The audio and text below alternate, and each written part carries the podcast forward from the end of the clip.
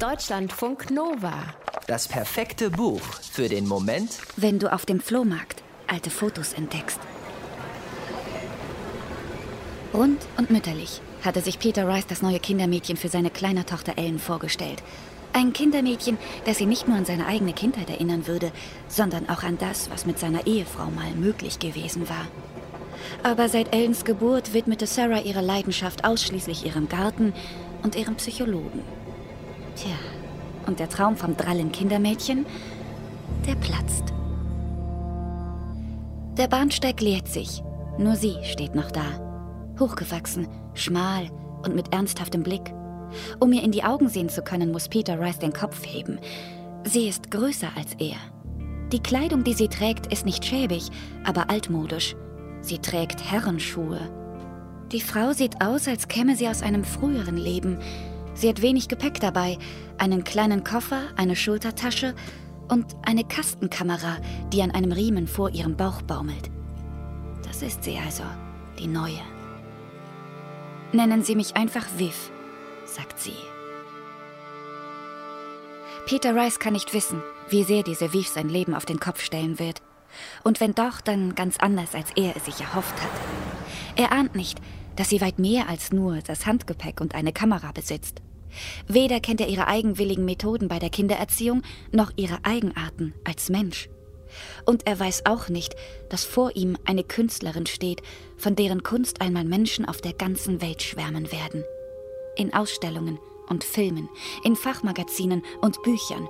Er weiß es nicht. Ebenso wenig wie sie selbst. Vivian heißt Christina Hesseholz biografischer Roman über die Straßenfotografin Vivian Meyer, von der Zeitlebens niemand wusste. Die dänische Schriftstellerin Hessehold weiß eigentlich auch nicht mehr als alle anderen. Aber im Roman tut sie so, als ob. Sie lässt einen Erzähler, der alles weiß, alles preisgeben. Auch Vivian selbst kommt zu Wort. Erzählt von ihren streitenden Eltern, von bösen Tanten und Onkeln, von ihrem kranken Bruder, überhaupt von der Gewalt, die sie erfährt, aber auch von den Beobachtungen, die sie schon als kleines Mädchen macht, von ihrem Blick für die Details. Und immer dann, wenn in der Geschichte eine neue Person auftaucht, gibt die im Roman ihren Senf dazu.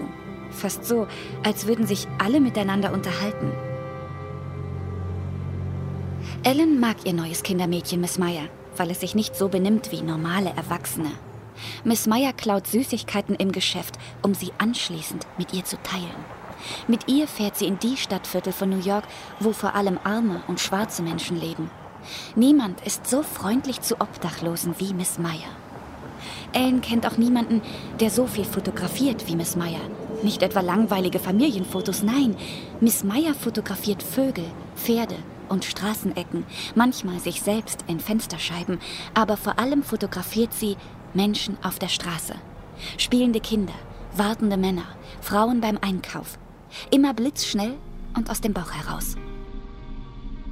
Das Ehepaar Rice teilt die Begeisterung seiner Tochter für Miss Meyer oder Viv nicht von Anfang an. Sie benimmt sich eigenartig. Zuerst verlangt sie ein solides Vorhängeschloss für ihr Zimmer und dann lässt sie die Familie raten, was sie ihr zum Einstand als Abendessen serviert. Keiner kommt drauf und Vivian freut sich diebisch. Es ist gepökelte Zunge vom Rind. Privates erfahren sie von Vivian nie. Und manchmal überkommt sie das Gefühl, mit ihr ein zweites Kind aufgenommen zu haben. Im Körper einer Erwachsenen. 40 Jahre später, 2009, stirbt Vivian Meyer mit 83 Jahren an den Folgen einer Kopfverletzung. Sie hinterlässt keine Kinder und auch kein Vermögen, wie es zuerst scheint. Aber das Gegenteil ist der Fall. Weil Vivian die Miete für ein paar Lagerboxen nicht mehr bezahlt hat, wird alles, was darin steht, ungeöffnet zwangsversteigert. Das Öffnen offenbart einen Schatz.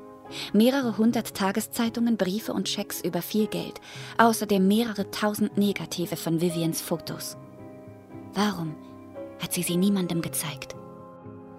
Vielleicht, weil diese Fotos die andere Vivian in ihr offenbaren.